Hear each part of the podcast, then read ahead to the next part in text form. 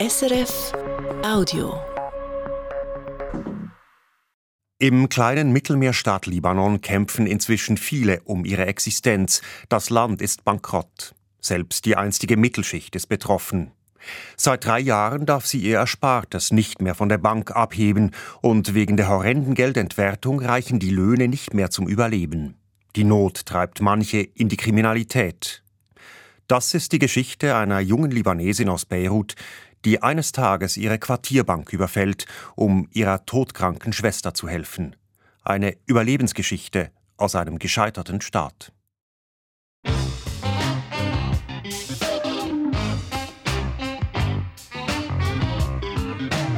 International. Eine Sendung von Susanne Brunner.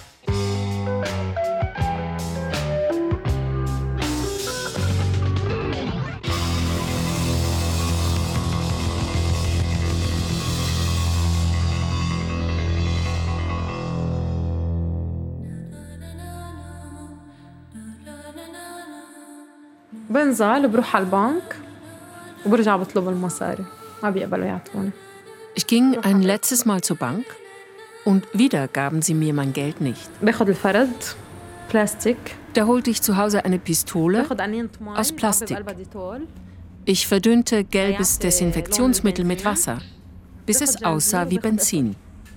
Und ich nahm ein Kettenschloss. ليه هن عم بيجبرونا نصير مجرمين Sie zwingen uns dazu, kriminell zu werden. Warum?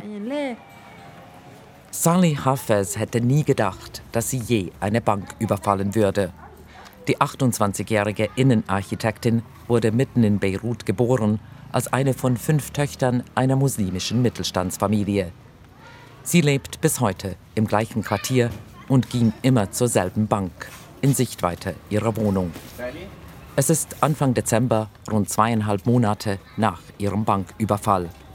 Sally Hafez winkt vom Balkon im dritten Stock eines grauen Mehrfamiliengebäudes. Der Aufzug funktioniert nicht. Die Stromausfälle dauern fast den ganzen Tag, seit Monaten. Die Wohnung ist kühl, Sally Hafez trägt eine Jacke.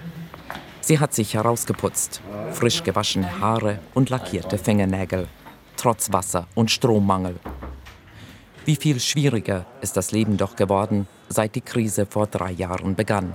نحن كنا من الوسطى اللي بتميل للطبقة الأعلى يعني مثلا أنا كنت أشتغل عندي سيارة جديدة Ich hatte eine gute Stelle und verdiente etwa 2000 Dollar im Monat.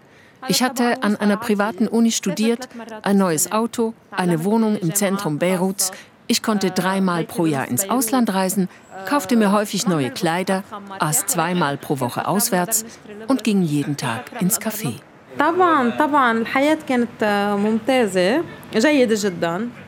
Es war ein sehr schönes Leben, bis wir uns für die Politik zu interessieren begannen.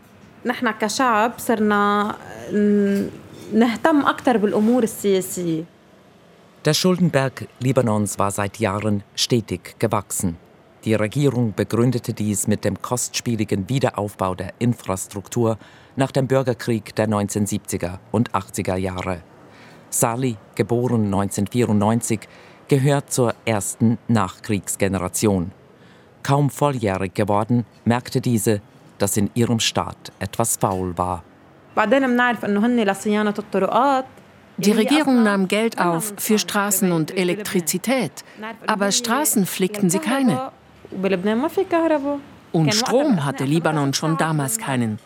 Selbst in Beirut hatten wir 2014 sechs Stunden Blackouts pro Tag.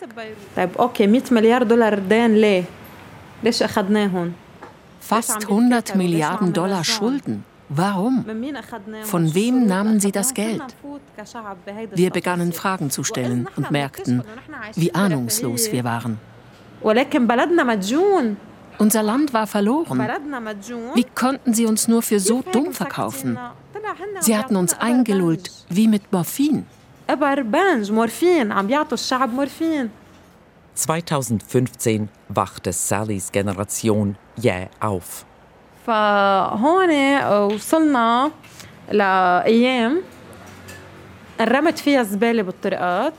Der Abfall stapelte sich in den Straßen, bis er das Land zu verschlucken drohte. Wir wollten die Verantwortlichen zur Rechenschaft ziehen und demonstrierten.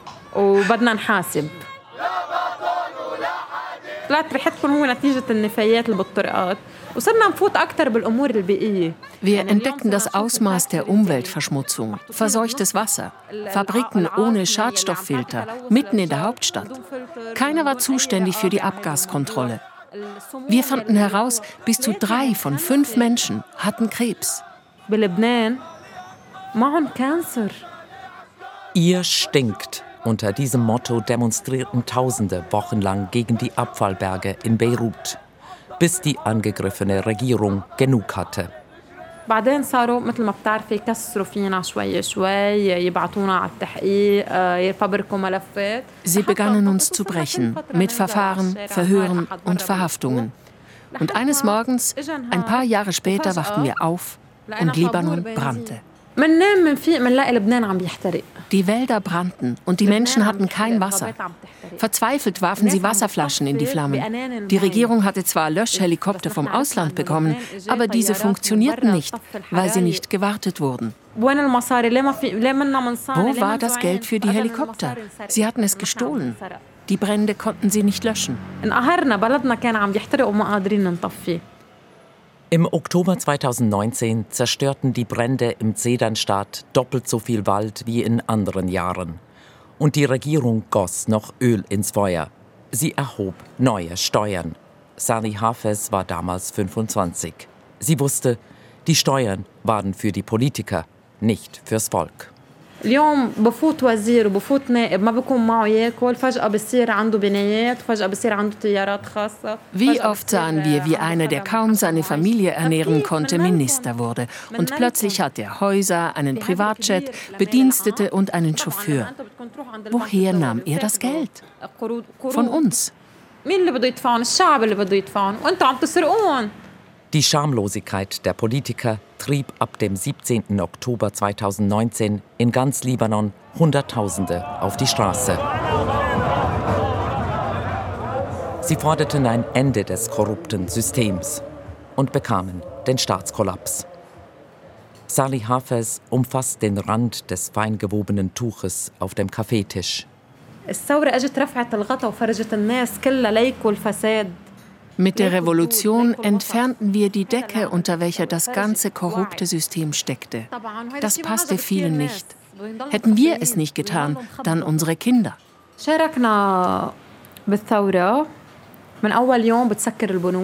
Am ersten Tag der Massenproteste schlossen sie die Banken. Das war nicht einmal im Krieg passiert. Als sie sie wieder öffneten, durften wir kaum noch Geld abheben. Da wussten wir, diese Krise ist richtig schlimm. Sie hatten 25 Milliarden Dollar gestohlen und außer Landes geschafft. 25 Milliarden Dollar Wie viel Geld 2019 außer Landes geschafft wurde, ist letztlich unbekannt. Libanons Bruttoinlandprodukt betrug vor der Krise 15 Milliarden Dollar. Da fällt jede verschwundene Milliarde ins Gewicht. Als Salih Hafez mit 20 gegen die korrupte politische Elite zu demonstrieren begann, war es bereits zu spät. Libanon war pleite.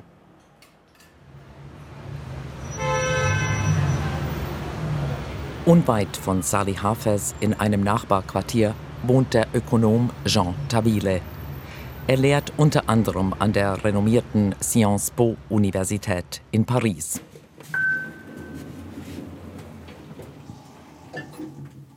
In Beirut sitzt er im Vorstand der Vereinigung libanesischer Wirtschaftsführungskräfte RDCL und der Vereinigung ALDIC, die sich für die Rechte libanesischer Steuerzahlender einsetzt. Er sagt, das Morphin, mit dem der Staat sein Volk eingelullt habe, sei die stabile Landeswährung gewesen.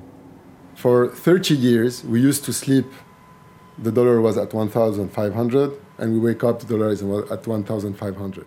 30 Jahre lang gingen wir abends schlafen und wachten am Morgen auf. Immer kostete ein US-Dollar 1500 libanesische Pfund. Wir ahnten nicht, was hinter verschlossenen Türen passierte. Um diesen Wechselkurs zu halten, subventionierte die Zentralbank den harten Dollar mit überrissenen Zinsen. Damit finanzierte sie ein korruptes System, bis ihr das Geld ausging und das System kollabierte. So now that the system collapsed, we can see things more clearly. Der Ökonom Jean Tawile erklärt, wie die Machtelite die Geldpolitik der Nationalbank bestimmte und für ihre Zwecke missbrauchte. Those few traders who has the monopoly es gab Händler mit einem Marktmonopol. Sie kauften Güter mit Dollar, welche die Nationalbank subventionierte. Diese Güter verkauften sie aber nicht in Libanon, sondern im benachbarten Syrien. Dort machten sie, auch mit illegaler Ware, höhere Profite und steckten diese in die eigene Tasche. Und wer zahlte dafür? Die libanesische Bevölkerung. But who used to pay all this is the Lebanese people respektive nur die steuerzahlende Bevölkerung. Denn, so der Ökonom, die Hälfte zahlte gar keine Steuern. Ein weiterer Grund für den Staatsbankrott die aufgeblasene öffentliche Verwaltung. Diese verschlang die Hälfte des Haushaltsbudgets. Bis 2018 arbeitete jede, jeder Dritte beim Staat. Die Jobs bekamen sie oft eher für ihre Treue zu den Clanchefs als für ihre Fähigkeiten. Staatliche Dienstleistungen gab es trotzdem kaum. Lieber betrieben die Kriegsherren, welche am Ende des Bürgerkrieges 1990 die Macht behielten, ihre eigenen Organisationen und Firmen. Mit Steuergeldern, sagt Jean Tawile, bis kein Geld mehr da war. We are in a failed state. Let's be honest. Lebanon is a failed state. Sind wir ehrlich, Libanon ist ein Failed State. Der Staat hat keine Institutionen mehr, keinen Präsidenten, kein Justizsystem, kein handlungsfähiges Parlament. Nur die Armee funktioniert noch, aber nur dank internationaler Hilfe und wohl auch nicht mehr lange.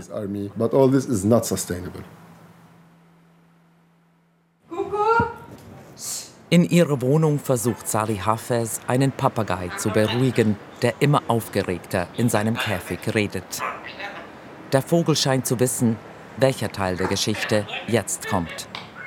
Nach dem Beginn der Massenproteste im Herbst 2019 beschränkten die Banken die Bezüge auf 200 Dollar pro Monat.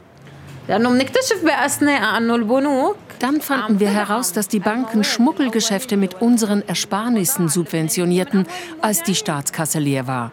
So bezahlten sie den Export von Gütern, die sie dann zu viel höheren Preisen wieder importierten, mit unserem Geld.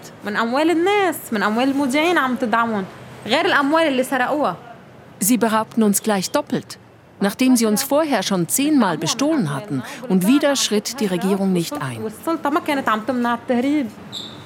2020 überstürzten sich die Ereignisse. Am 4. August die Explosion im Hafen von Beirut. Tote, Verletzte, die Verwüstung der Hauptstadt. Mitten in der Corona-Pandemie. Auch Sally Hafez wurde verletzt. Sie gab trotzdem nicht auf.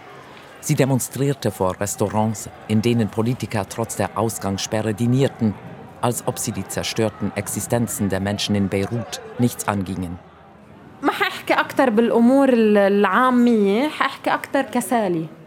Jetzt spreche ich nicht mehr nur allgemein über die Zustände im Land, sondern über mich. Ich konnte mein Geld auf der Bank nicht abheben. Ich verlor meinen Job. Das libanesische Pfund stürzte völlig ab. Wir hatten nur noch eine Stunde Strom pro Tag und kein sauberes Wasser. Unser Trinkwasser verkaufte die Regierung ins Ausland. Dann bekam meine Schwester Krebs. شخصيا لما دقيتي فيي شخصيا انا كنت كل هال von 2014 bis 2022 kämpfte ich unermüdlich für die Rechte meiner Landsleute. Jetzt nahmen mir die Regierenden meine Rechte. Ich wollte sie umbringen. Ehrlich.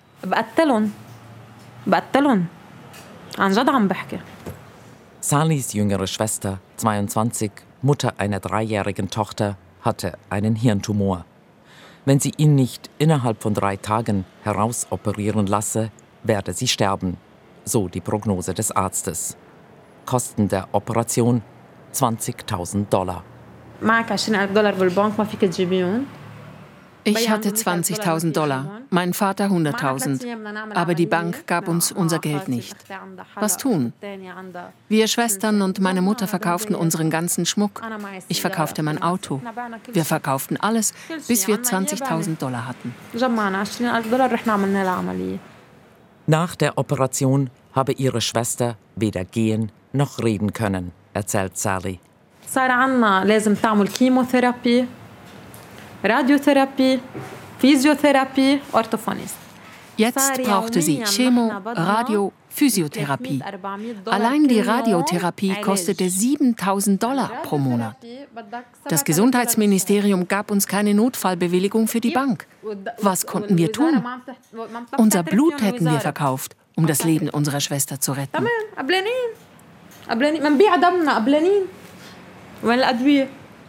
Sani Hafez war kurz davor, eine ihrer Nieren zu verkaufen.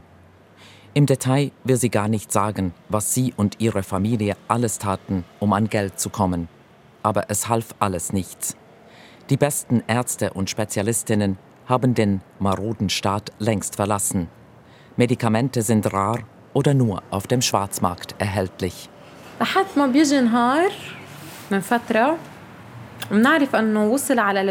Einmal lieferte unter anderem Frankreich genau die Krebsmedikamente nach Libanon, die meine Schwester brauchte. Wir registrierten uns auf einer Warteliste. Aber als wir an der Reihe waren, hieß es, sie seien weg. Wir entdeckten sie später auf dem Schwarzmarkt für 2000 Dollar pro Injektion. Unser Leben ist ihnen nichts wert. Wir kauften die Medikamente auf dem Schwarzmarkt, aber sie waren gefälscht oder abgelaufen. Meiner Schwester ging es immer schlechter. Für ihre Schwester gab es schließlich nur noch eine Hoffnung, eine Krebstherapie im Ausland. Sally ging also nochmals zu ihrer Quartierbank. Sie flehte den Bankdirektor an, ihr doch wenigstens einen Teil ihrer Ersparnisse auszuhändigen. حسيت الدنيا سودت بوجهي آه ما بقى قادرة أفكر Die Bank lehnte ab und wollte mich rauswerfen. Da wurde mir schwarz vor den Augen. Sie hatten unser Geld gestohlen. Ich wollte einen Anwalt fragen, was ich tun sollte, aber die Anwälte streiken. Was nun?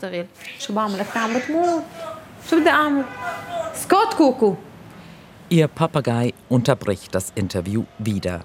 Sally will von ihrem Banküberfall erzählen, für den sie eigentlich im Gefängnis sitzen müsste. Aber an den Gerichten geht seit Monaten fast gar nichts mehr. Der Justizpalast in Beirut am 7. Dezember 2022. Das Gebäude hat keinen Strom. Vereinzelte Anwältinnen und Richter gehen im Dunkeln durch die überdimensionierte Haupthalle einer dieser wenigen, die überhaupt noch zur Arbeit kommen, ist der Richter Faisal Maki. Der Weg zu seinem Büro führt an geschlossenen Gerichtssälen und an einer Statue des römischen Juristen Papinian vorbei, unter der auf Lateinisch steht Beirut, Mutter der Gesetze. Leere Kaffeebecher und Abfall säumen die Statue. Die Gänge werden immer schmaler und dunkler. Plötzlich Licht. Der Strom ist zurück für rund eine Stunde. Hinter einer offenen Tür sitzt ein Mann in Anzug und Krawatte an seinem Pult zwischen Stapeln von Aktenordnern. Der Richter und Jus-Professor Faisal Maki erklärt das Chaos. My salary in 2019 was around $4,000. Now it's $150. 2019 verdiente ich 4000 Dollar pro Monat, jetzt noch 150. Damit können wir kaum überleben. Für den Arbeitsweg haben wir kein Geld. Zwei Jahre lang hielten wir durch, jetzt können wir nicht mehr. Wir brauchen Reformen, höhere Löhne. Aber sie vernachlässigen die öffentliche Verwaltung. Wir erledigen nur die dringendsten Fälle. Deshalb diese Aktenberge. Trying to work urgent matters. So that's why you, you find these piles of files. Der Richter Faisal Maki steht auf und geht zum Gerichtsarchiv. Es platzt aus allen Nähten. Das Archiv ist übervoll. Wohin also mit neuen Akten? wo es gerade Platz hat, am Boden oder hier, im Korridor. In this way. And all over in the, in the corridor. They are all files, you see. Findet er hier überhaupt noch ein bestimmtes Dossier? Uh, not easily. not easily. We should ask clerks. Das ist nicht einfach. Die Gerichtsschreiber haben sicher ihre liebe Mühe. They, are, they have a hard time to find, uh, to find files. But we can, we can do nothing about it. Wieder in seinem Büro sagt Faisal Maki, Richter in Libanon seien sich einiges gewöhnt. Even before the crisis, we should have to pay for the printer, for the ink, for the paper. Schon vor der Krise mussten wir alles selbst kaufen. Den Drucker, Patronen, Papier, Briefumschläge. The budget of the Ministry of Justice is 0.49% of the whole uh, of the whole budget of the state. Für die Justiz gibt Libanon nicht einmal ein halbes Prozent seines Staatsbudgets aus. Das ist nichts. Ein Gerichtsschreiber schaut herein. Maki zeigt auf seinen dunklen Computerbildschirm. Zwar hat die EU Millionen in die Digitalisierung des libanesischen Justizsystems gesteckt, unter anderem in Server.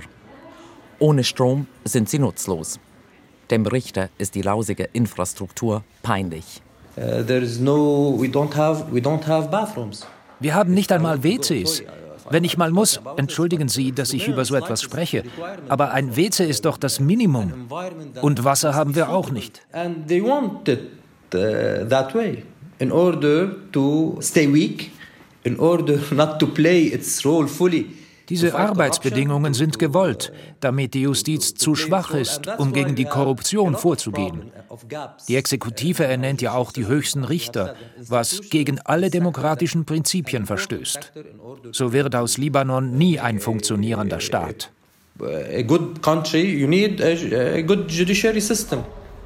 sagt der 46-jährige Richter Faisal Maki. Wenig später sitzt er wieder im Dunkeln.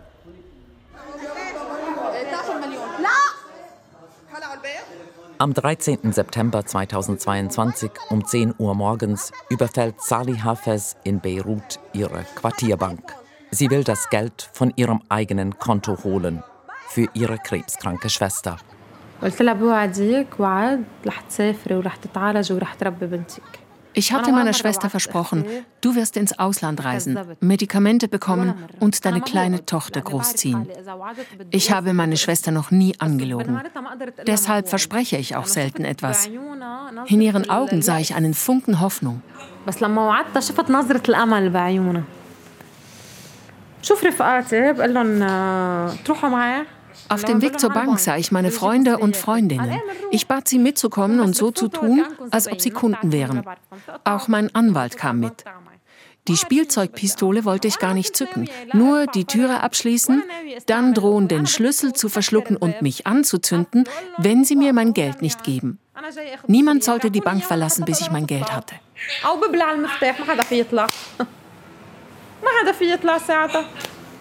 Sally Hafez bekommt zwei Drittel ihrer Ersparnisse. Das Geld lässt sie live vor laufender Handykamera zählen, damit ihr niemand Diebstahl vorwerfen kann. Wieder in ihrer Wohnung, in Sichtweite der Bank, kann sie ihre Tat zunächst gar nicht fassen.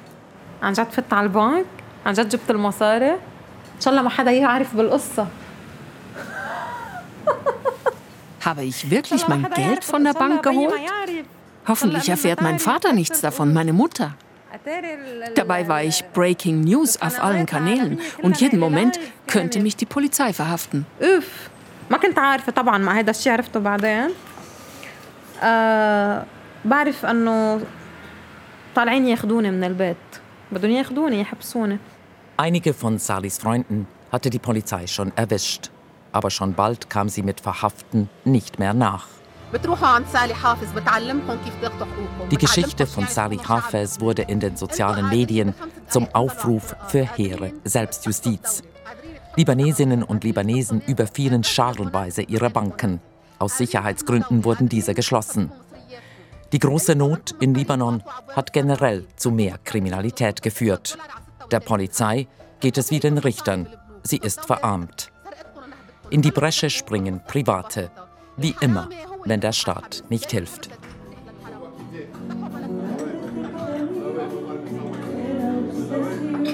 Vorweihnachtsstimmung im Clublokal von Ashrafie 2020. Eine wohltätige Quartierorganisation, wie ihr Leiter Akram Neme sagt. Er läuft ständig am Handy zwischen den Tischen herum, an denen Frauen basteln und Männer Dekorationen aufhängen. Das vornehmlich christliche Quartier war vor der Krise sicher. Et puis de jour en jour, ça a commencé à augmenter, augmenter. On avait chaque jour des cambriolages, chaque jour des pickpockets.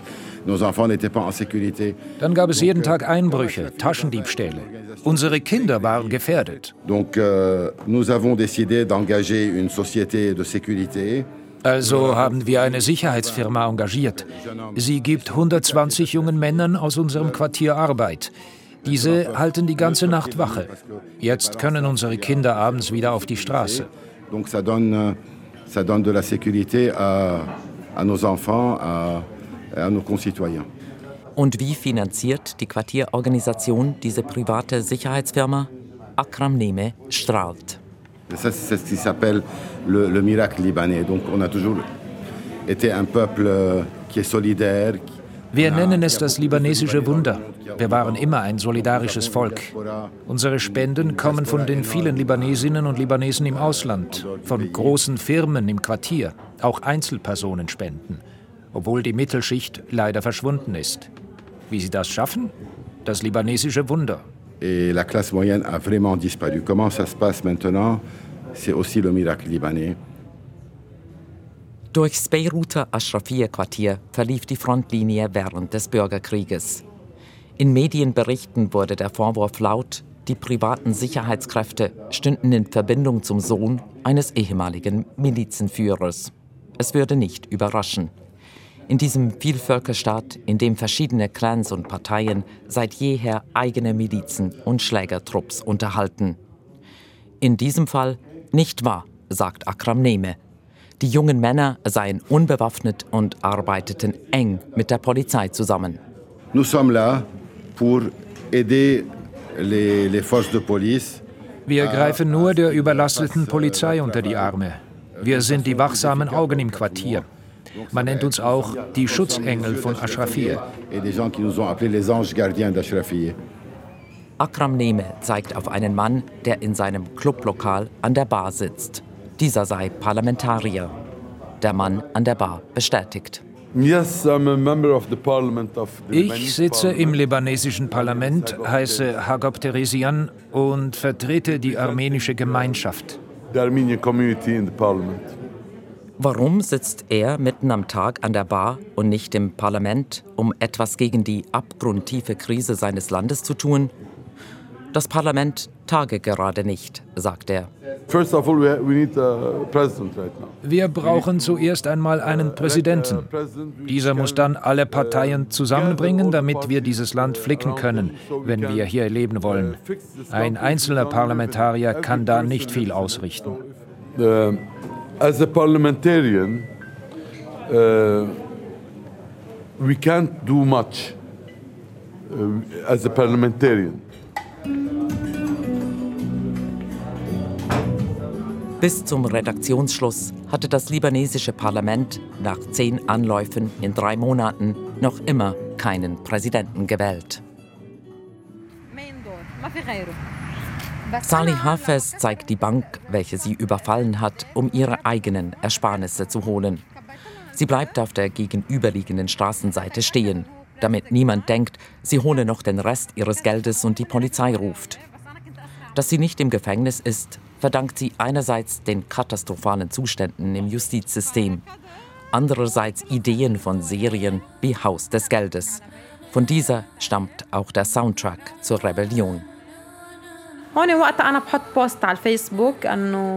Von der Bank ging ich nach Hause und setzte einen Facebook-Post ab. Ich sei am Flughafen auf dem Weg nach Istanbul.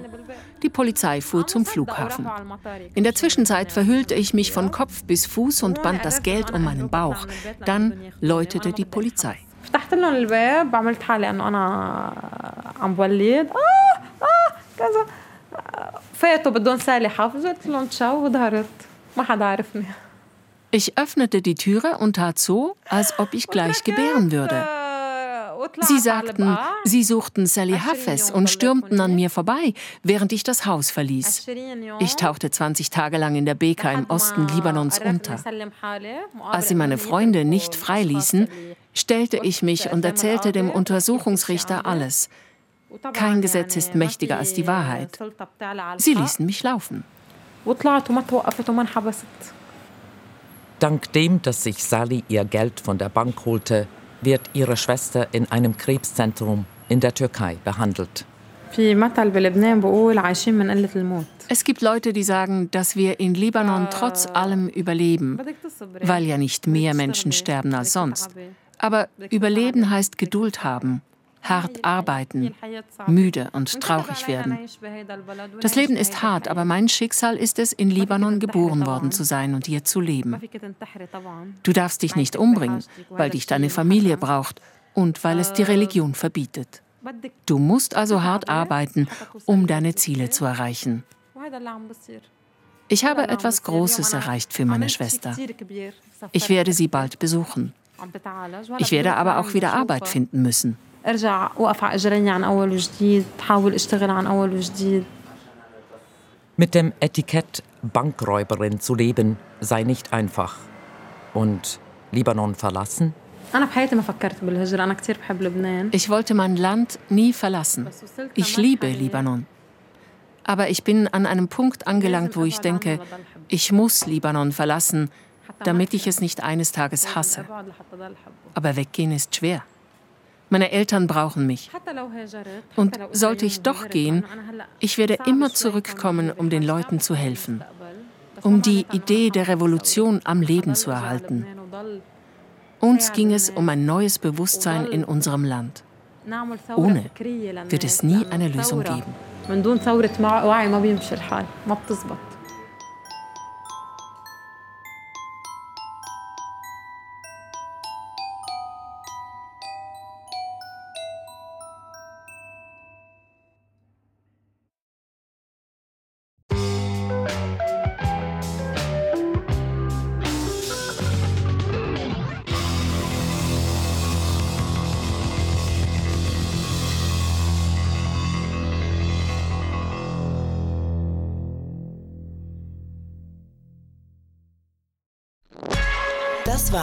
Podcast von SRF.